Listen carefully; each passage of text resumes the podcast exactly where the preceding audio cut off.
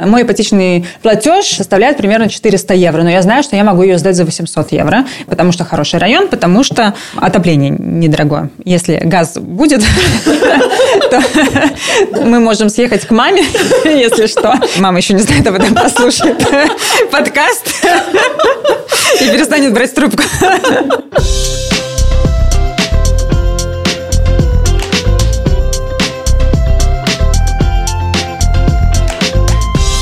Всем привет! Меня зовут Ольга Петрова, и я отчаянный оптимист. Я веду подкаст о том, как оставаться на позитиве, когда все вокруг дорожает. Герои делятся жизненным опытом, а эксперты – полезными советами. Напоминаю, что мы есть не только на портале Delphi, но также в Spotify, Apple Podcasts и на YouTube.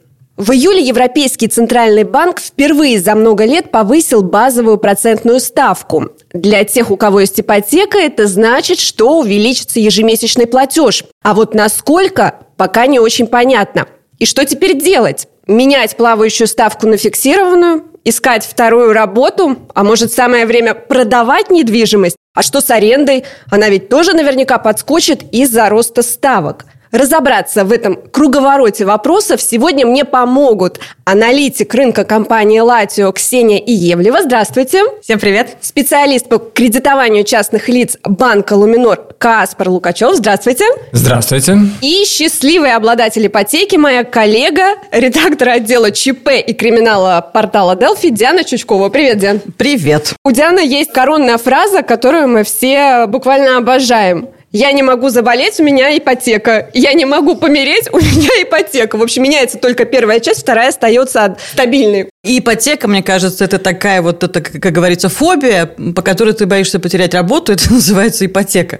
Потому что тебе кажется, если вдруг что-то с тобой случится, то ну, ну кому же это достанется это бремя? Твоим родным, твоим близким, я не знаю, ну вряд ли кто-то захочет до 2043 года, пока у меня кредит, кто-то вряд ли захочет впрягаться в это. Слушай, а расскажи про историю про Берлин. Было это 15, по-моему, лет назад. Это был тот случай, когда ты слишком богат для бедного человека, тебе не, не, выплачивают никакой такое пособие, но ну, у тебя слишком мало денег, чтобы банк тебе предоставил кредит. И ты такой вот странный средний класс, которому хочется наконец-то уже себе купить жилье, но ты не можешь это сделать, потому что тебе банк не дает. Мы собирали разные справки, мы искали все мои гонорары по всем местам, где только работала, какие-то новости пчеловодов, то есть все бумажки мы собрали. Получила. Получила. Мне надо было летать в Мюнхен, и за день до этого мне пришел ответ из банка, что мы вам даем деньги. Было безумное счастье. Я вот улетаю в Мюнхен, и на посадке самолет попадает в зону турбулентности. Его начинает расшатывать в разные стороны. С нами летели дети, 26 человек. Они кричат. И такой конец света, и все боятся разбиться. А у меня первая мысль, я же получила кредит, я, я же так хотела его получить, и я сейчас погибну. И я прилетела очень злая, и друзья меня встречают, говорят, а что ты такая злая, ты же в гости прилетела. Я им объяснила ситуацию, и говорят, ну да, в Латвии, видимо, с этим очень-очень сложно, в Германии все-таки полегче. А сколько тебе еще выплачивать? Говорят, что в Латвии к 2043 году да, хотят повысить пенсионный возраст до 68 лет примерно. И в 43 году мне будет 68 лет. И то есть фактически я могу погасить свою ипотеку перед уходом на пенсию. И то, зажить, да, наконец-то. И, и наконец-то зажить в своей двухкомнатной квартире, которая во время ковида стала трехкомнатной, потому что каждому нужен свой угол. Я покупала двухкомнатную, теперь у меня трехкомнатная квартира. Я счастливая обладательница хором в Пурцимсе, да. Ну, слушай, а ты уже играла с этим кредитным калькулятором? Мы посчитали и поняли, что, ну, в принципе, у нас добавится где-то около 40 евро ежемесячно. То есть ежемесячный платеж будет составлять 300 евро – если ничего не случится, наверное, это не так плохо. Но если что-то случится, если ты теряешь работу, у тебя нет этой подушки безопасности, то, ну, я не знаю, хочешь, не хочешь, ты каждый месяц должен рассчитывать, сколько ты заплатишь за квартиру, все страховки, э, ипотечный кредит, и это получается, что ты не болеть, не умереть точно Ну да, еще можешь. особенно учитывая, что все дорожает, не только у нас ипотека. Но вот, кстати, согласно исследованиям, большинство жителей Риги и окрестностей готовы потратить на кредит за жилье именно до 300 евро. Так что ты попадаешь да, в эту категорию. Тот житель ближних окрестностей Пурсемса, где, который, да, будет, наверное, 300 евро платить за, за свою квартиру. Ну, слушай, а какая сумма для тебя вот лично будет такой критичный, какой предел? Ну, ну наверное, 350-380 это будет уже сложно, особенно если будет дорожать сейчас отопление. Но у нас новый проект, это очень большой плюс, потому что за весь отопительный сезон Мы посчитали, я заплатила за 6 месяцев за отопление 60 евро. Это вообще гроши, потому что наши соседи в соседних домах, в старых проектах, они за месяц платят по 120, по 130, а я за весь сезон заплатила ну, 62 евро. Поэтому, в принципе, даже если сейчас цены повысятся, я могу где-то там э, перекрыть отопление. Мы, в принципе, так и делаем. У нас дома собаки живут, да, и, как говорится, у собак чем холоднее, тем больше шерсти. У меня собаки очень пушистые. Ну, ты сама любишь холод. Да, я сама живу в холоде, да. Если не будет отопления, я не расстроюсь, честно говоря. Может, даже и не замечу. А вот давайте коснемся все-таки вопроса, что же это такое процентная ставка, которая повысилась и из-за чего все это вырастет. Каспар, поправьте меня, если я не права. То есть ежемесячный платеж по ипотеке складывается из э, основной суммы и из процентов. И вот эти вот проценты складываются из банковской ставки, которая на протяжении всего договора не да. меняется, да, и плюс вот это вот э, э, плавающая либо фиксированная, да, этот евребор. Плавающая или переменная, да. Да, угу. из-за которой, собственно говоря, которая теперь будет расти, из-за которой общий ежемесячный платеж, в принципе, будет увеличиваться. Да, да? все правильно. Я должна признаться, как и Диана, что я тоже счастливый обладатель ипотеки. Я уже залезла в свой калькулятор э, в своем банке, посчитала примерно, насколько у меня вырастет ежемесячный платеж. Но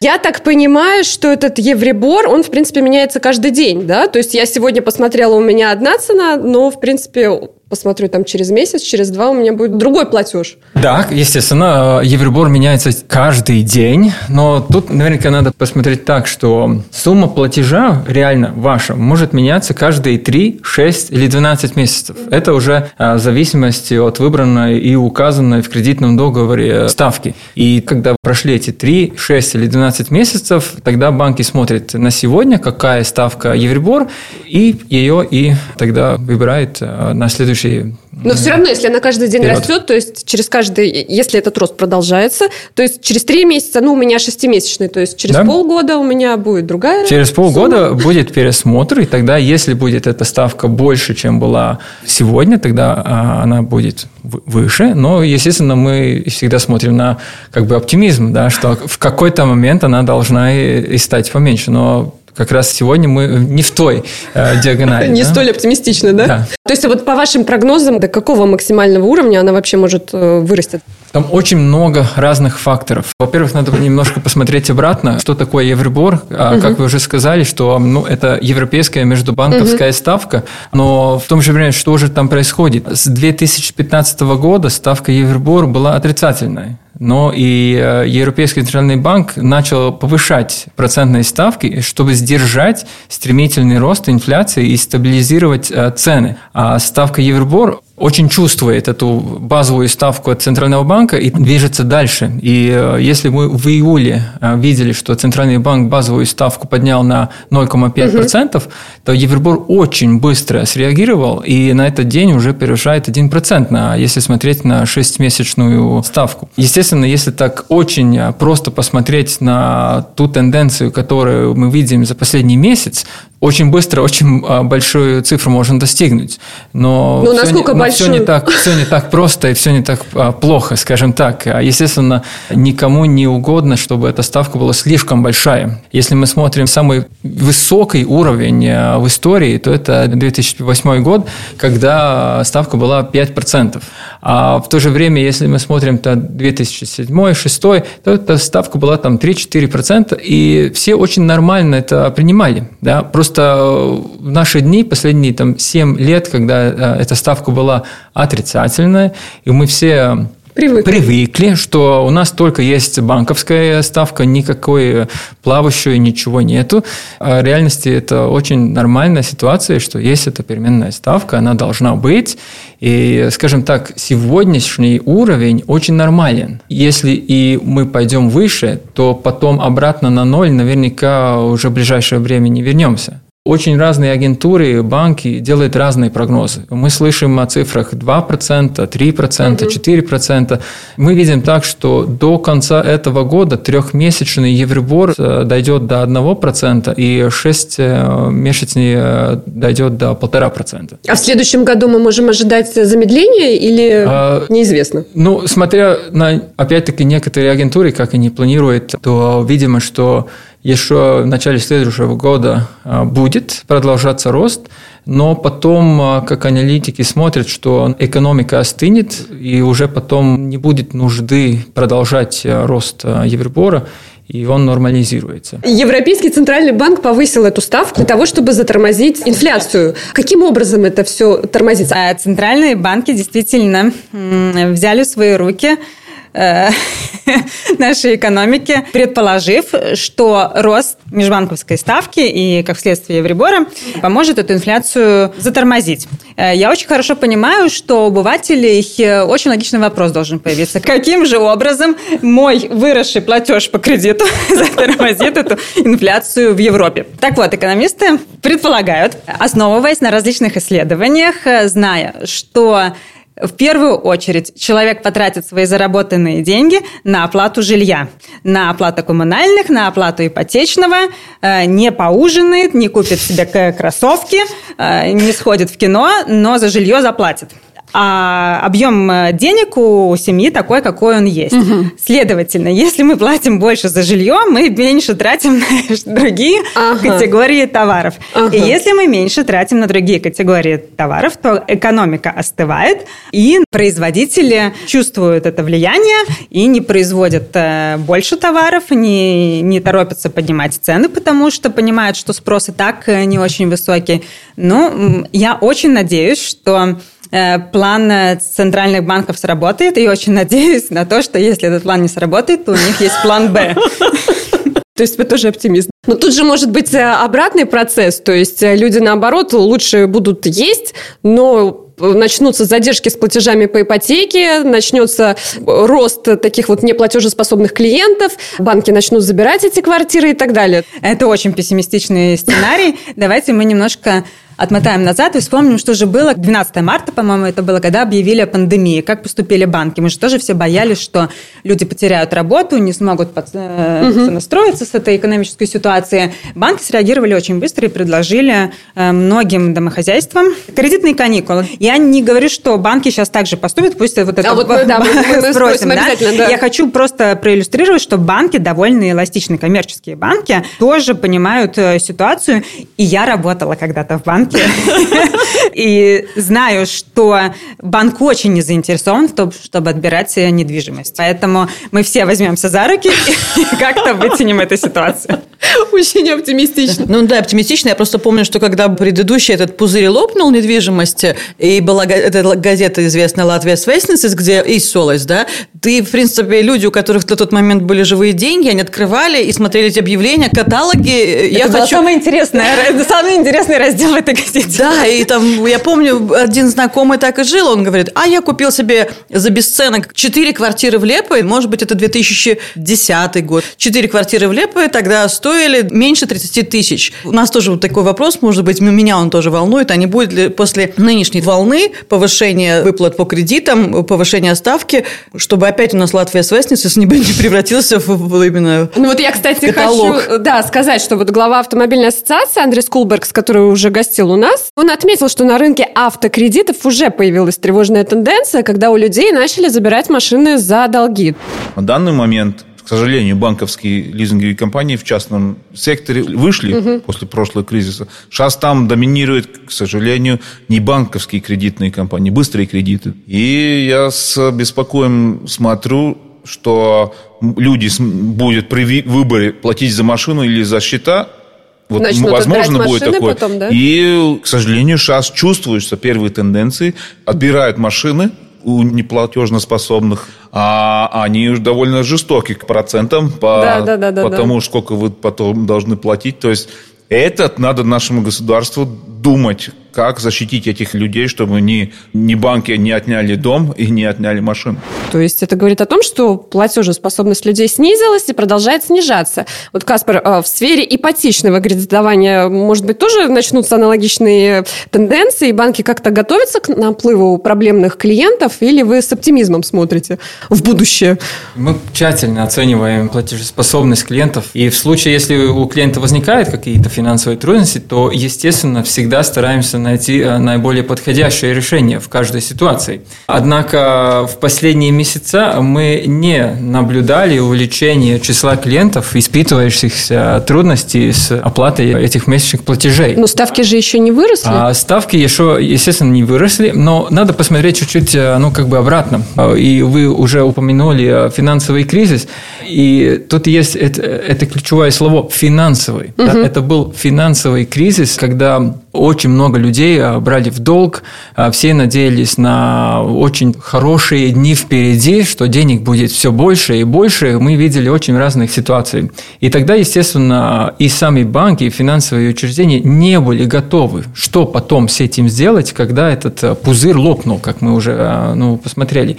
Сегодня мы совсем в другой ситуации из-за многих факторов. Угу. Так, ну, назову некоторых. Так один фактор таков, что денег у людей намного больше. Если смотреть э, остатки по банковским счетам в Балтии, то денег у, у клиентов намного больше, и это там есть полный такой баланс э, между депозитом и кредитами. Если даже больше про ситуацию Латвии можем посмотреть, то в Латвии люди очень хорошо помнят финансовый кризис, и мы намного медленнее вернулись такой активный, как покупатель недвижимости. Uh-huh. Да? Uh-huh. Мы это увидели реально только второй части 2020 года. Так uh-huh. очень такой короткий срок мы видели такой вспышный э, рост, да, который уже остановила чуть-чуть пандемия, от которой мы очень быстро вернулись э, к росту. И ну, вот сегодня уже видим какие-то новые сигналы спокойствие, да, что меньше сделок может произойти и так далее. Ну, если про каникулы говорить, в этой ситуации такие общие каникулы, которые мы видели при пандемии, не совсем а, подходят. А, потому что когда была пандемия, у людей остановились зарплаты. Да, как бы компании да. перестали работать, и просто реально не было денег, угу. с, с, с которыми оплачивать. Сегодня ситуация другая. Все работают, все получают зарплату. И сейчас есть как раз та ситуация, которую очень хорошо описали, что надо просто задержать все эти покупки, от которых можно сейчас чуть-чуть удержать себя, да, там, от новой, новой обуви, а, от а, путешествий и так далее. Поэтому, если бы банки сейчас а, в целостности всем давали кредитные каникулы, тогда все, денег хватает, можно идти опять покупать, и может уже не все так почувствуют все эти другие совсем не оптимистические прогнозы насчет от отопления. Еще один вариант. Я вот слышала, что люди звонят э, в банки и интересуются о том, может быть, им э, поменять вот эту плавающую ставку на фиксированную. Это очень хороший вариант, э, и он был очень хорошим вариантом для тех, которые это сделали пару месяцев назад. Так, все, да? Лавочка закрылась? Потому что было время, пока э, банки жили с уровнем фиксированной ставки, которая была сделана там год, два, три года угу. назад, и она ну, была довольно фиксирована, и не было причин ее менять. А меняется не только ведь евробор, а меняется в целостности э, стоимость денег, за которые банк покупает сам деньги. Угу. Да? И это, естественно, в будущем будет вызывать не только подъем евробора, а на новые сделки это может повлиять и на минимальные ставки. В таком случае сегодня мы уже видим, что все банки уже подняли уровень фиксированной ставки.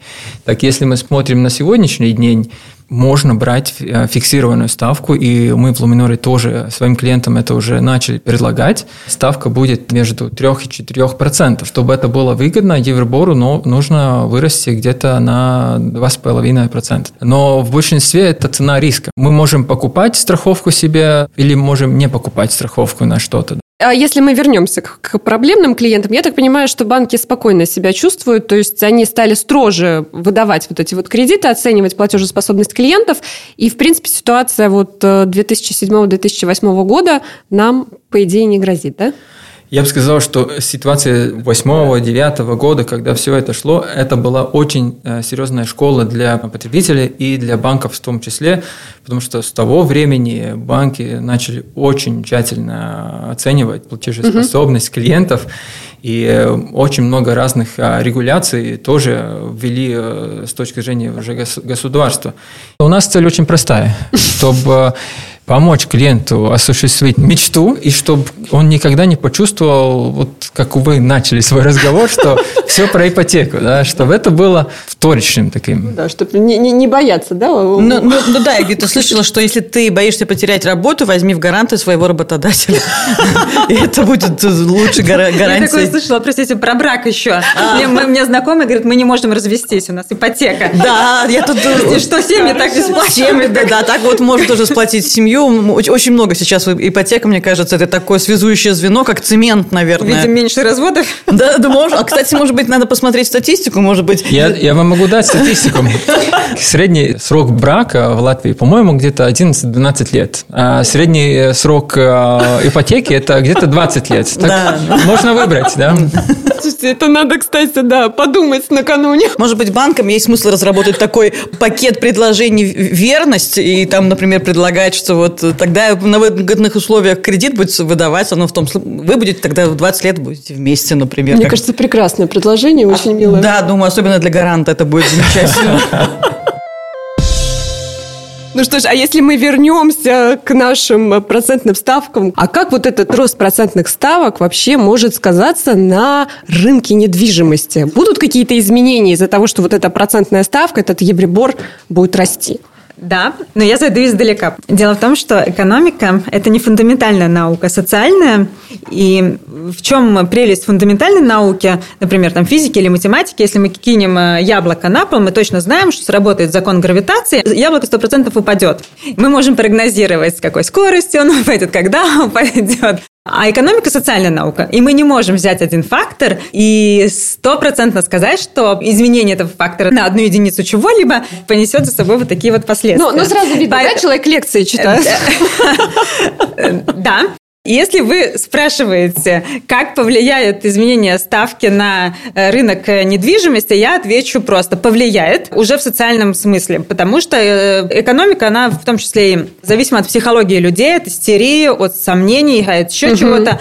Так вот, люди сейчас испуганы им сейчас страшно. Когда люди испуганы, они не совершают э, резких... Э, но они совершают, если им надо убежать от опасности, да? Но есть еще другая реакция – замереть. Так вот, мне кажется, что в какой-то степени это сейчас срабатывает, и люди немного замерли. А, они ждут больших счетов, они ждут повышения процентной ставки, поэтому немного замерли. Но это не значит, что вся экономика остановилась, конечно, нет. Если человеку нужно где-то жить. И он уже нашел э, дом мечты или в поисках. И он точно настроился, что нужно ее купить. Нужно покупать. Это золотое правило рынка недвижимости. Если тебе нужно продать или купить, продавай или покупай. Если ты сомневался до этого, то, скорее всего, ты будешь сомневаться и дальше. Поэтому, да, мы видим, что немного люди испуганы и задают больше вопросов. А что будет? А что с этой недвижимостью сделать? А какие будут счета? А если я куплю в энергоэффективном угу, доме угу. жилье, а будет ли мой платеж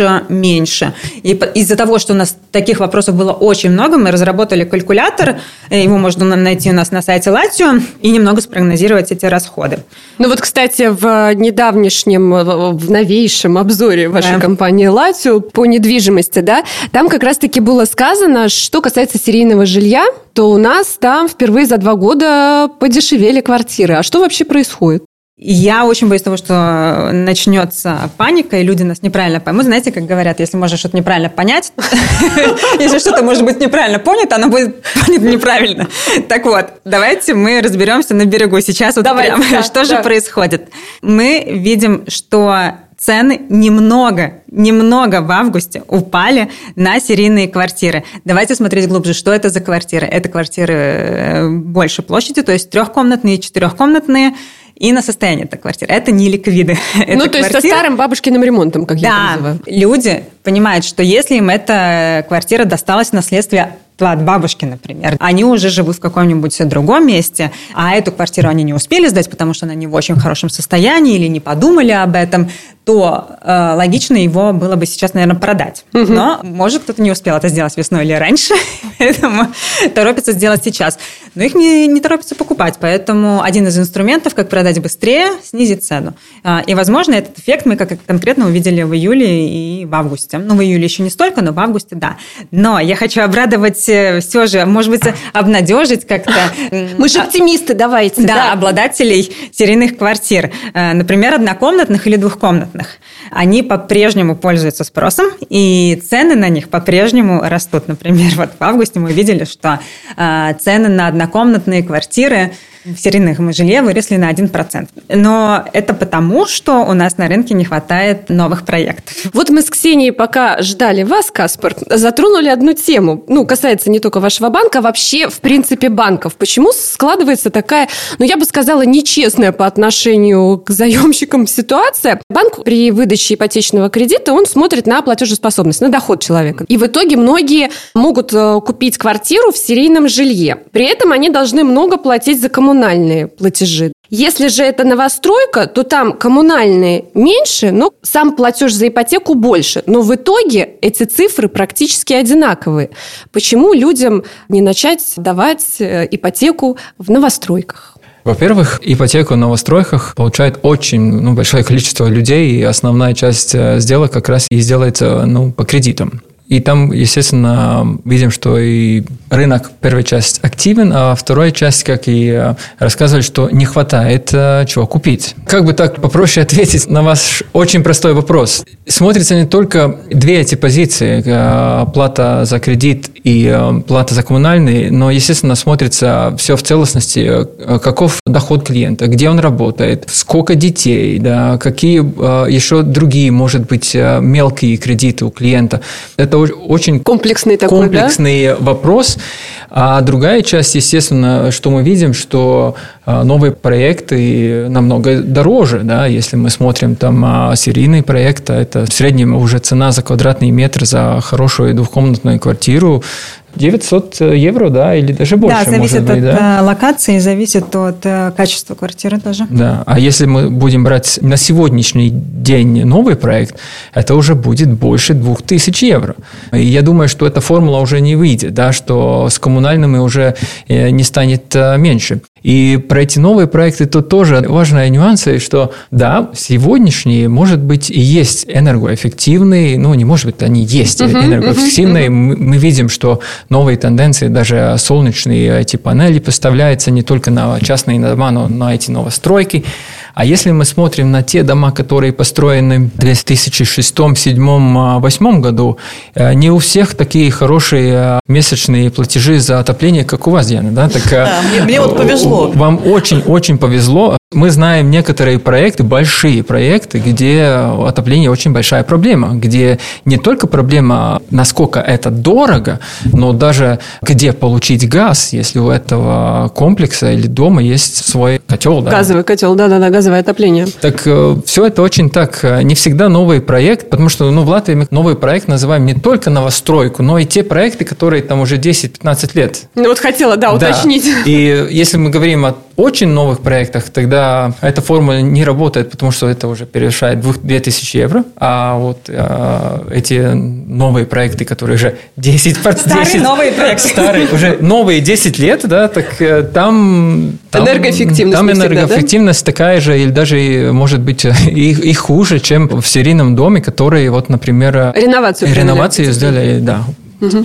А, Ксения, вот я хотела спросить, а как вы можете прокомментировать э, такую приятную, неприятную тенденцию? То есть серийное жилье дешевеет, а платеж по ипотеке для него растет. Послушайте, если вы уже купили в серийном жилье свою квартиру, живите и радуйтесь.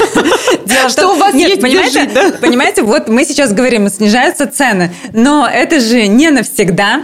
Вы, наверное, планируете жить э, в этой квартире еще какое-то время, а, но вы смотрите на э, новости одного месяца и думаете, ну что ж такое, дешевеет.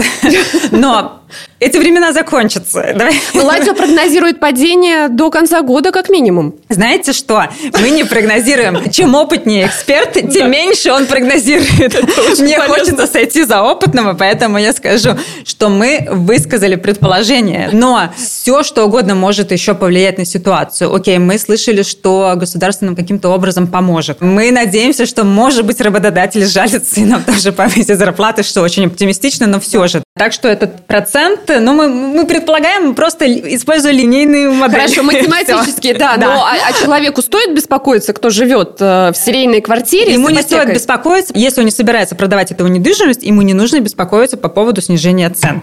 Если он собирается продавать, то э, стоит э, подумать, стоит ли ее прямо сейчас продавать. Может быть, ее можно сдать может, можно ее как-то улучшить и а, предложить студентам, например, которые не могут платить большую арендную плату. Если уж срочно нужно продать, простите, я не использую ситуацию, но без помощников, без агентств э, недвижимости это сейчас будет сделать довольно трудно. Если, правда, если вы хотите продать по рыночной цене и продать быстро, э, то самим при помощи портала Эм, объявление это будет сделать довольно трудно. Но вот скажите, не лукавят ли застройщики и девелоперы, выдавая за новые проекты? Например, я очень часто езжу на Тейку и вижу общежитие, где мы там жили в студенчестве, и там провели реновацию, сейчас это продается, как я видела рекламу, новое жилье в новом проекте на Тейке, легкие города, зеленый район. И мне было интересно, я поехала, думаю, интересно, где же там дом построили? Приезжаю, понимаю, что это общежитие реновированное соседнее.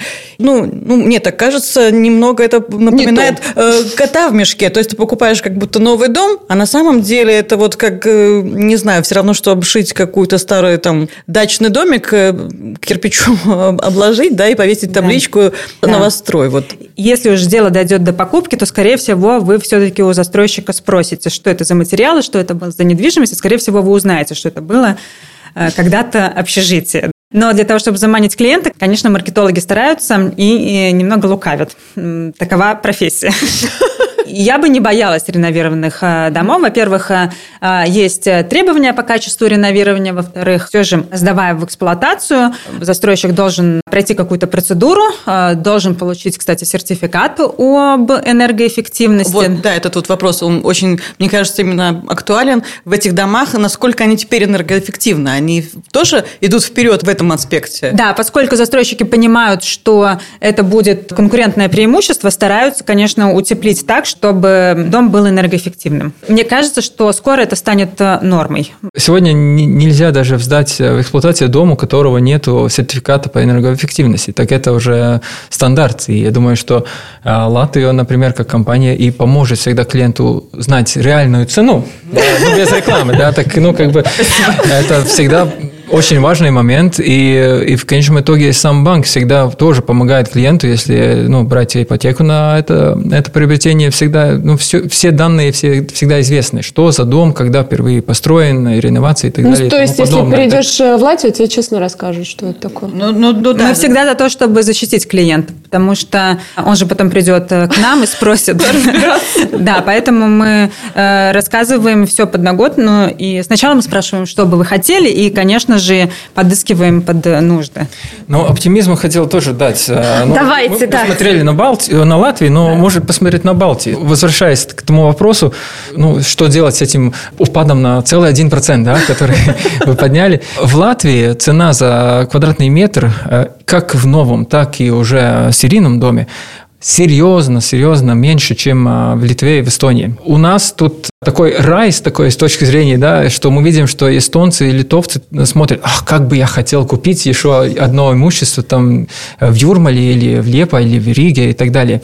А разница э, не в сотнях, да, а разница даже почти тысяч евро, да. А можете цифры привести там за квадратный? Ну да, но если мы тут э, разъяснили, что это, например, 900 евро, это уже средняя квадратная цена в Латвии серийном хорошем доме, да, так э, в Эстонии это будет почти 2000. Круто. Да, так, а в Литве? В Литве чуть-чуть меньше, да, там полторы где-то. А почему так? Почему у нас такой рай? Трудно ответить. Я думаю, что это очень, а, а, опять-таки, идет из, из того, что, что люди еще помнят этот а, кризис, и мы очень медленно покупаем, и доходы тоже немножко отличаются. Отличаются, да. Аренда Что-то произойдет с ней в обозримом будущем, там, в ближайшие полгода, С ней уже что-то произошло в марте. Рынок аренды стал очень активным. Мы увидели, что если мы вот говорим, за сколько же дней мы могли бы продать квартиру за рыночную цену. Сейчас это примерно 32 дня. Да? В марте, э, задав себе вопрос, за сколько бы я мог дней сдать э, квартиру в аренду, это примерно было два дня. Конечно же, это было связано с э, беженцами из Украины, с приезжими из России из Беларуси, которые не были согласны с происходящим, а, они раскачали этот рынок, а, им нужно было где-то жить. И если еще уже, уже, уже забытая тема коронавируса, да, но тогда же мы увидели эффект отмены ограничений пандемических. То есть э, в Ригу стали возвращаться студенты. Сейчас же, мне кажется, что немножко поменяется ситуация, потому что те, кто не успеют продать э, серийные квартиры, подумают, как ее сдать. сдать. А цены на них вырастут? Это зависит от типа жилья. Если это новый проект а, с э, очень хорошими счетами за квартиру, возможно, вы сдадите свою квартиру дороже, чем за нее э, ипотечный кредит ежемесячный платите. У нас в доме очень много сдается, на самом деле, квартир, и никогда не пустуют. Я тоже знаю, что мой ипотечный платеж ежемесячный составляет примерно 400 евро, но я знаю, что я могу ее сдать за 800 евро, потому что хороший район, потому что отопление недорогое. Если газ будет, будет, то мы можем съехать к маме, если что. Мама еще не знает об этом, послушает подкаст и перестанет брать трубку. Серийные квартиры, возможно, будет реальнее э, снять. Сдать и так реально было э, последние месяцы, но реальнее снять, э, так что да. Скажи, пожалуйста, Диана, ты уже прикидывала, на чем будешь экономить, если твой платеж э, ну, повысится до 300 евро или там сколько ты боялась, 350? Ну да, ну мы уже, да, мы уже рассчитывали все, все варианты, на чем можно экономить. Но мы поняли, что экономить в основном не, не на чем. Но у нас такая... Ну как на еде, это, на одежде. Это, наверное, блажь, я, наверное, покажусь таким буржуем, которого надо раскулачивать. Например, в нашей семье было принято каждый день все принимали ванну, да, вот все-все, и взрослые, и дети принимали ванну. Плюс собаки приходят с прогулки, лапы не очень чистые. Надо собаченьки помыть лапы, да? Диан, скажи, сколько у тебя собак? Пять собаченек, да? То есть, каждой собаченьке помыть лапы. И то есть, в принципе, у наших счетчиков на воду, да, всегда была дискотека, потому что они постоянно крутились. И когда первые эти были предупреждения о том, что все будет дорожать, мы решили хотя бы немного порепетировать кризис в доме. И мы перешли на прием в ванны, ну, взрослые раз в неделю, да, и душ каждый день. А собаки, ну, вот лето на дворе, лапы не такие грязные, ну, пускай так ходят уже, ладно. И представляете, вот даже на таком за июль и за август э, сократилось количество воды горячей с четырех с половиной кубов до, до двух. И даже, Это круто. И даже меньше. Вот на, на, на воде мы можем сэкономить. Я не знаю. Но у нас, у нас в доме нет газа, да, но у нас есть ну, электроплита, на чем готовить, да. Летом там, ай, ну зачем готовить? Давай кефир купим, у нас будет холодный суп. О, замечательно. А собаки, ну и вам кефир, да. Ну, то есть, ну, то есть не надо варить какую-то кашу, не надо горячие блюда. Ну, а что будем зимой, я не знаю. Но мы решили так, мы путешествуем часто, и у нас есть спальные мешки, да, и вот мы решили, что если будет очень холодно, одна комната у нас после реновации квартирной, она стала еще и кухней, там всегда тепло. И мы решили, что если действительно будет очень-очень холодно, ну, холодная зима, если уже действительно такие счета, мы везде отключим отопление, будем жить в этой комнате все, спать будем в спальных мешках, они очень хорошие, современные, собаки еще пушистые. И, в принципе, Обложитесь собаками, чтобы собаками, было, да. да. Насчет, ну, что касается экономии, именно какой-то еды, продукты, ну, я не знаю, как-то... Не на чем, да? Ну, ну.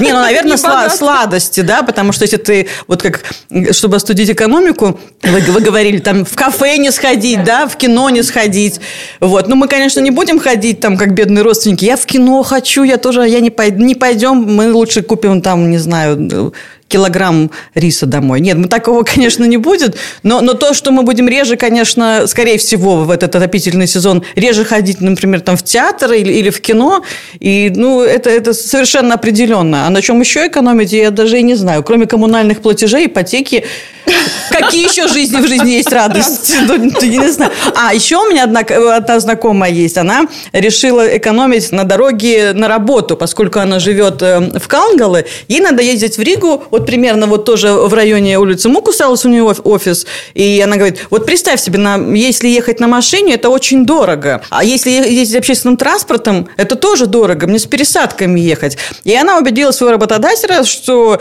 я очень-очень буду эффективна в работе дома, да. И вот у нее, у них такая система, я надеюсь, если меня слышит, она не обидится, я не называю, где она работает. У них система такая, что когда она на рабочем месте, у начальника горит на экране зеленая лампочка. Но зеленая лампочка, как я понимаю, горит у них теперь 18 часов в день.